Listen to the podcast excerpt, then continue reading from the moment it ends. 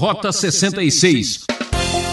Alguns acham que esse reino prometido na Bíblia, que é um reino, vamos dizer, milenar, né? É um reino que na verdade já está acontecendo porque Cristo reina a partir dos céus.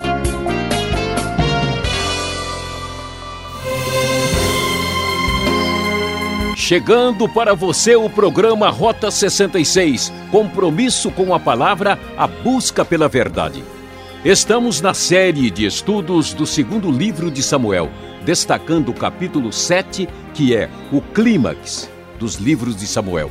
O tema da aula de hoje do professor Luiz Saião será Uma Aliança para Sempre. Nessa aula você vai descobrir uma profecia ampla que fala da vida do rei Davi e do seu descendente, o filho de Davi.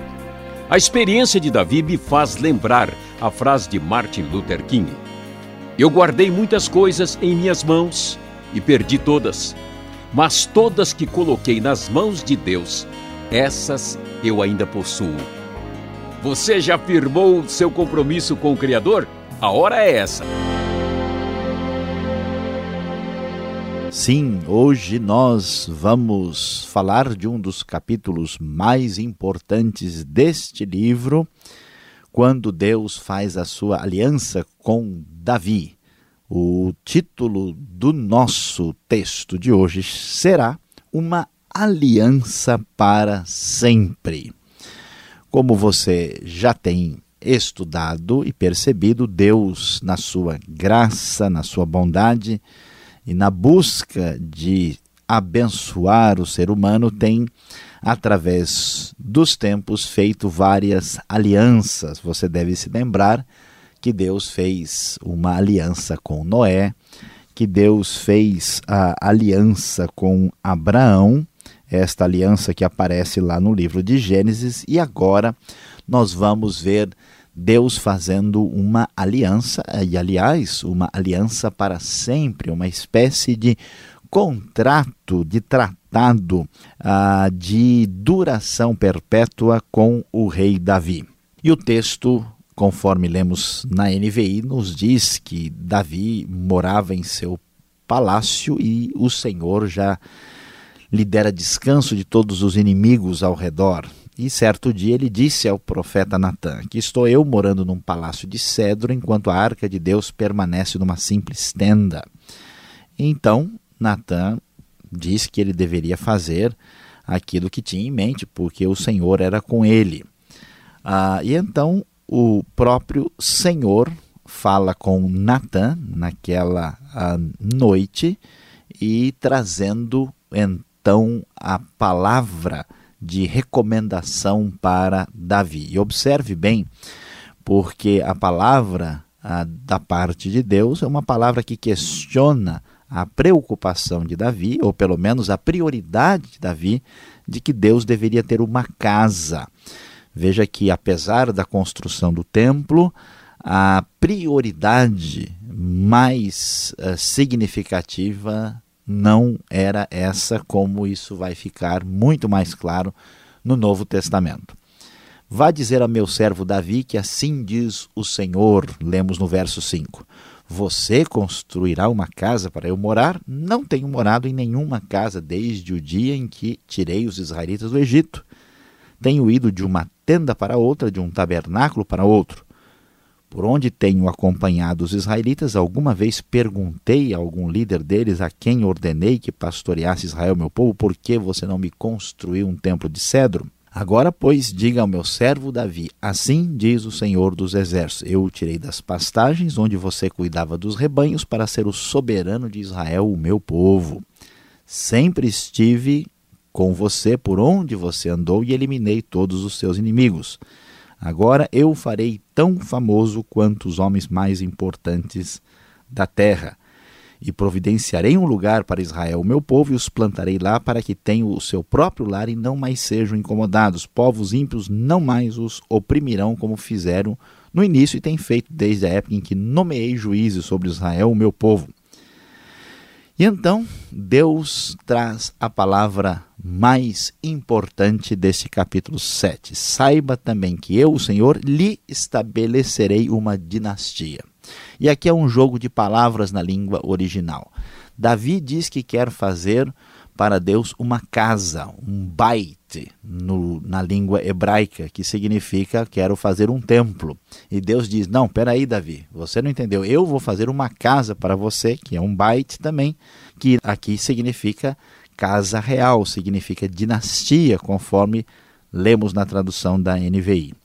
Quando a sua vida chegar ao fim e você descansar com seus antepassados, escolherei um dos seus filhos para sucedê-lo um fruto do seu próprio corpo, eu estabelecerei o reino dele. Será ele quem construirá um templo em honra ao meu nome, e eu firmarei o trono dele para sempre.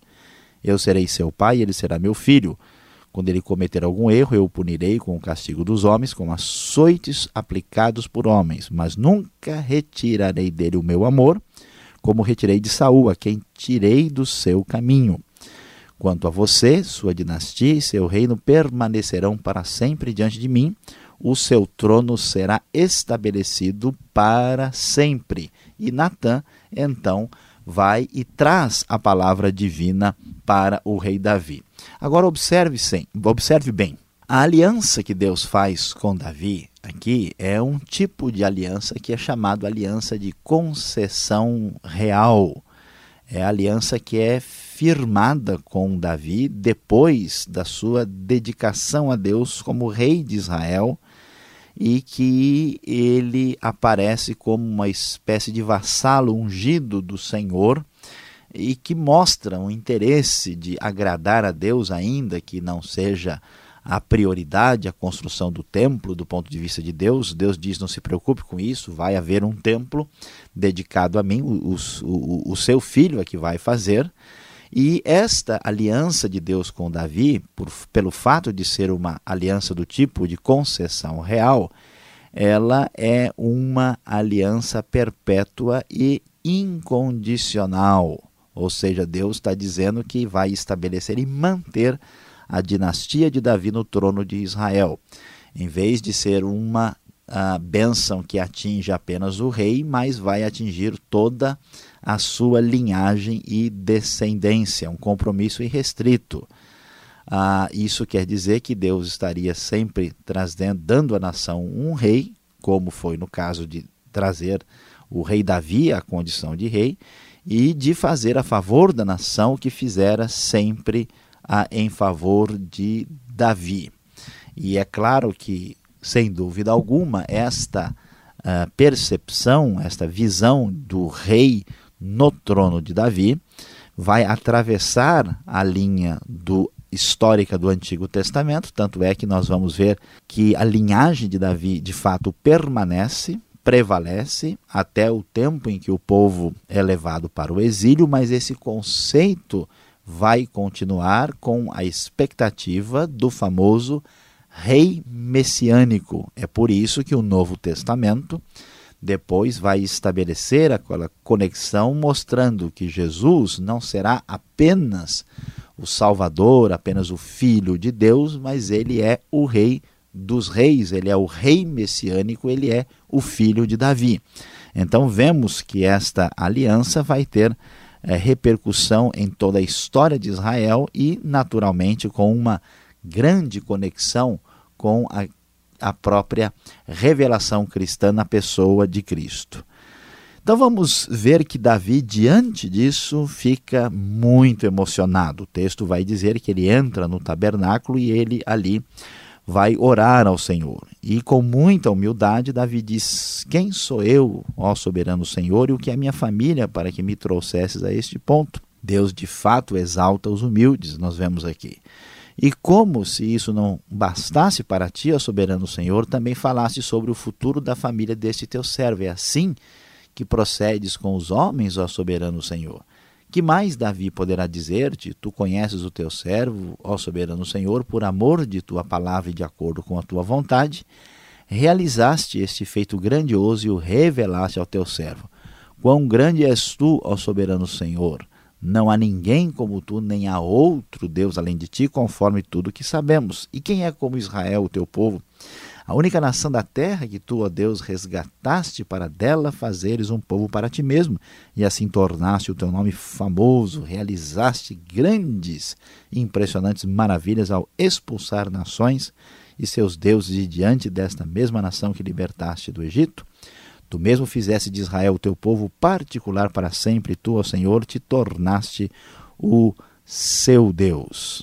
E Davi prossegue na sua oração muito contente e feliz pela bênção aí imerecida da parte de Deus e pede que Deus confirme a sua promessa. Confirma para sempre a promessa que fizeste a respeito de teu servo e de sua descendência. Faze conforme prometeste para que o teu nome seja engrandecido para sempre. Ó Senhor dos exércitos, Deus de Israel, tu mesmo revelaste a teu servo quando disseste: Estabelecerei uma dinastia para você. Por isso, teu servo achou coragem para orar a ti.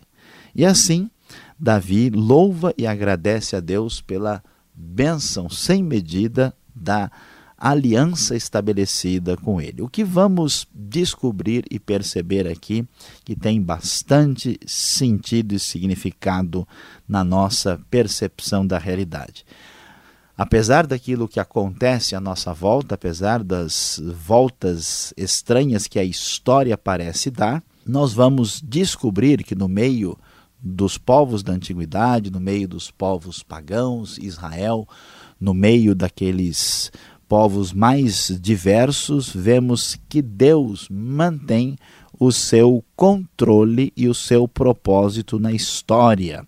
Aparentemente, as coisas acontecem sem conexão. Quem poderia imaginar diante do mundo todo que naquela pequena nação, aquele moço que andava ah, cuidando de pastagens e de ovelhas, estava sendo trabalhado e preparado por Deus para estabelecer uma dinastia, um reinado firmado ah, na vontade de Deus e na justiça e no direito para trazer a promessa de um futuro reino que haveria de vir na figura uh, do Messias e que se completaria plenamente na revelação bendita de nosso Senhor e Salvador Jesus Cristo. Então, nós devemos observar aqui como Deus não só abençoa a vida de Davi, como ele traz aqui uma aliança que permanecerá para sempre, mostrando que ele é o Deus que está no controle de todas as coisas e tem os seus propósitos alcançados para a história humana. Por isso, como Davi, devemos também louvar e agradecer a Deus pela sua intervenção na história humana.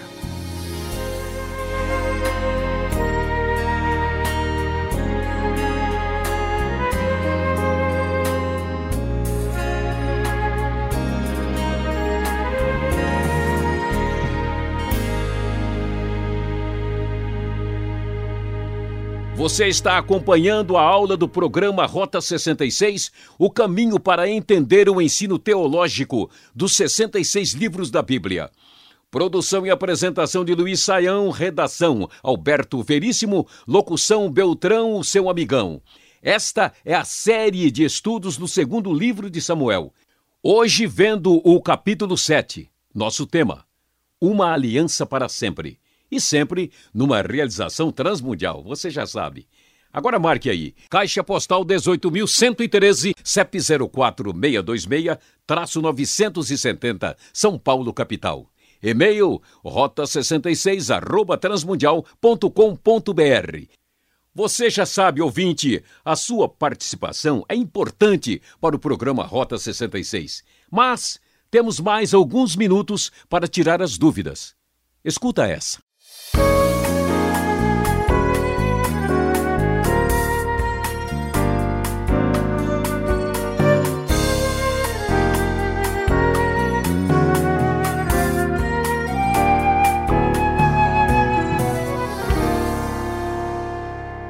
Na sequência do nosso estudo, chegamos agora com as perguntas ao professor Luiz Saião, justamente no capítulo 7 do segundo livro de Samuel.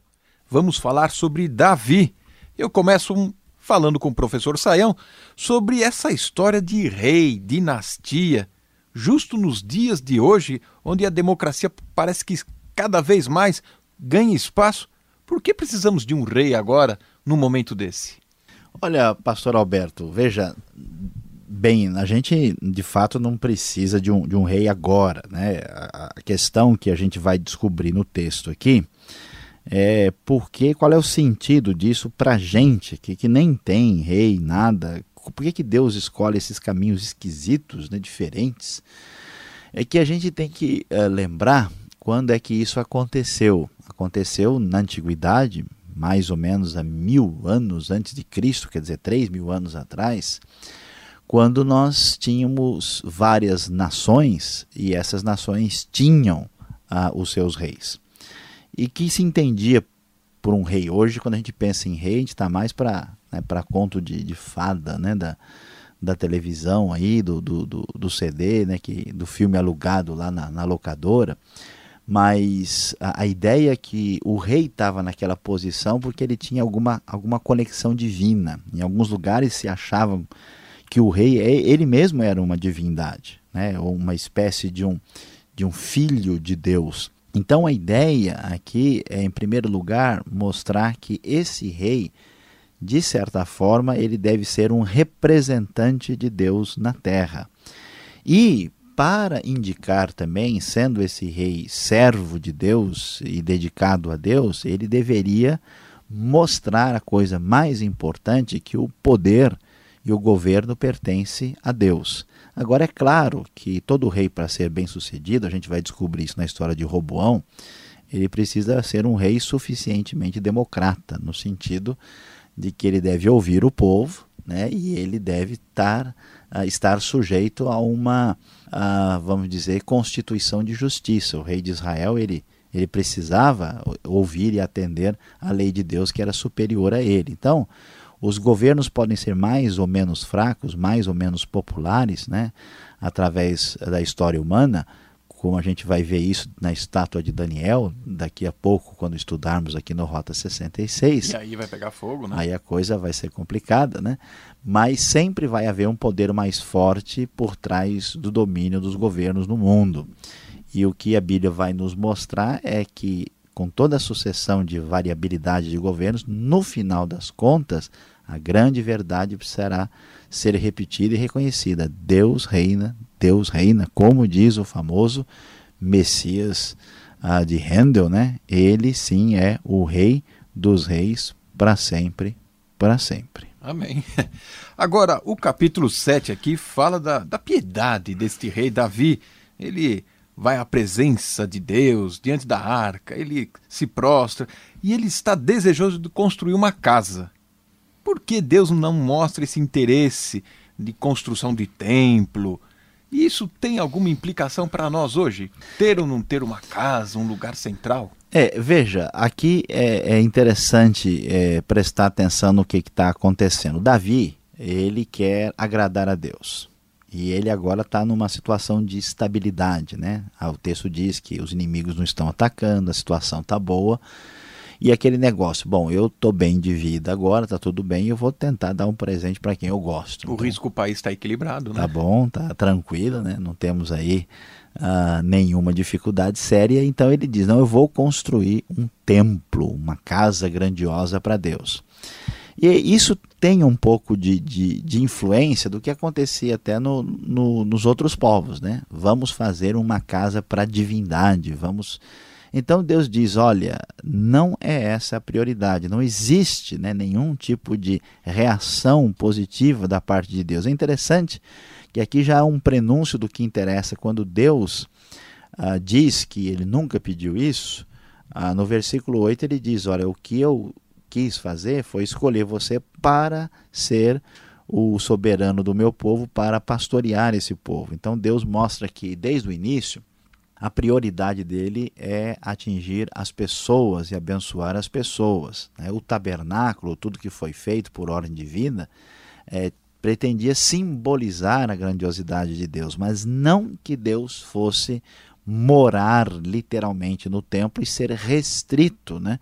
Afinal de contas, como ele mesmo diz, ele está em toda parte, nunca pode uh, ser uh, restrito a qualquer ambiente estabelecido. Então, a ideia do templo ela já não é tão assim uh, significativa no Antigo Testamento e no Novo Testamento muito menos, né? Porque a ideia vai deixar bem claro que Deus quer habitar no coração das pessoas. Então, por mais que a gente possa dedicar casa, edifício, qualquer tipo de construção para atividades religiosas, elas não são a essência do relacionamento verdadeiro com Deus, conforme aprendemos na Bíblia.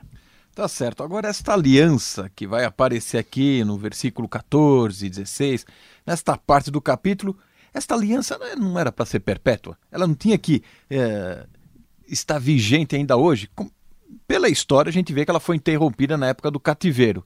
Aí eu fico lembrando, será que não é um pouco da história de Nárnia? O rei Aslan saiu, está fazendo uma viagem distante e quando ele voltar ele retoma suas funções? Ou não tem mais isso mesmo? Era só para aquela época, agora nós estamos numa outra aliança?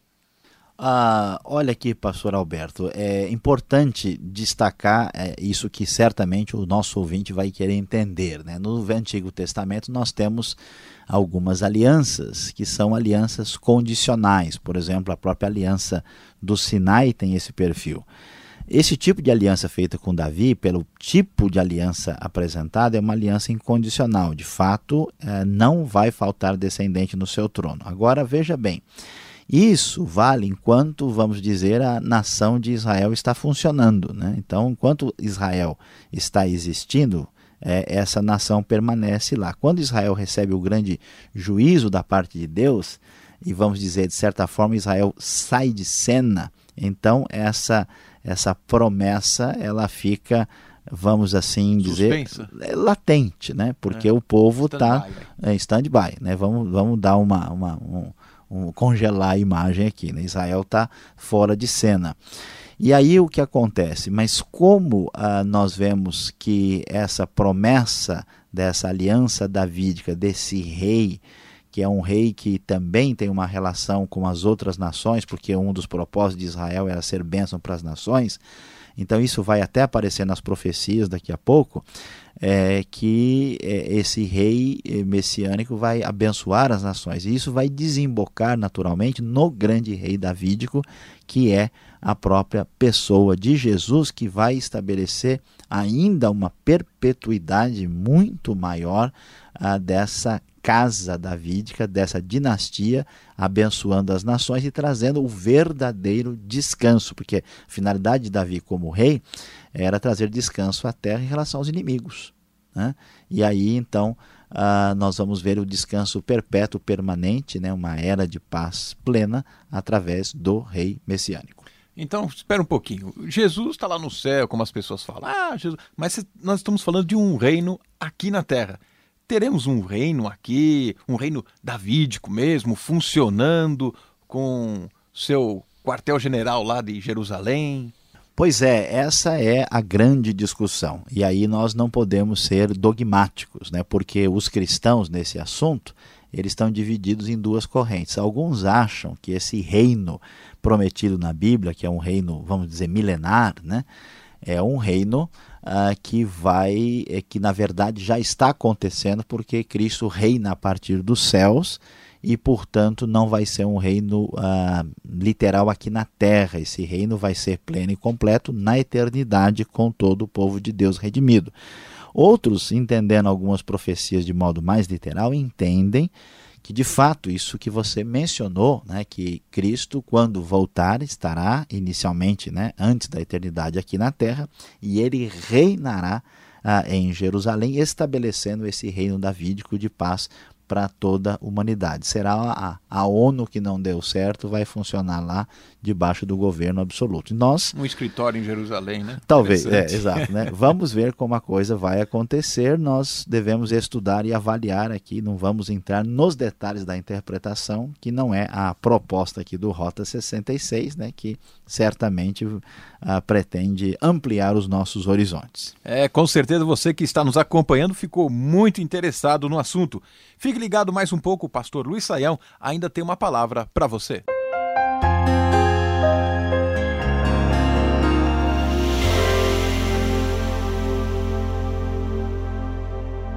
Hoje no Rota 66, você acompanhou conosco o capítulo 7 do segundo livro de Samuel.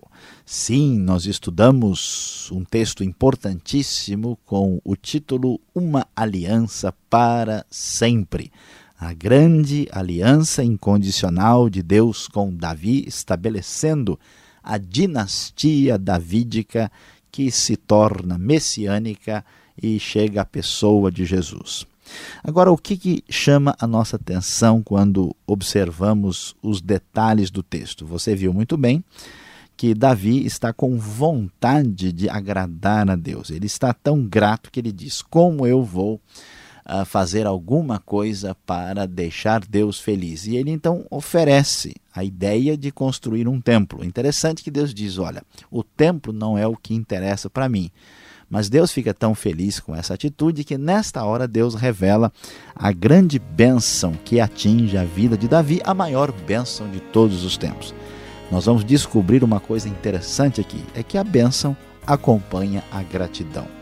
A gratidão é o estado de espírito daquele que de fato é abençoado por Deus. E você? Já agradeceu a Deus hoje? Já abriu seus olhos para ver as coisas boas? Lembrem-se, as grandes bênçãos da vida geralmente são acompanhadas por momentos de gratidão verdadeira.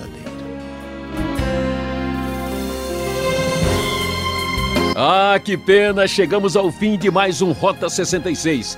Esse programa tem os trabalhos técnicos de Paulinho Batista. Muito obrigado pela atenção. Esperamos você nessa sintonia e sempre nesse horário para a continuação desse estudo sensacional. Mais informações no site transmundial.com.br e aquele abraço.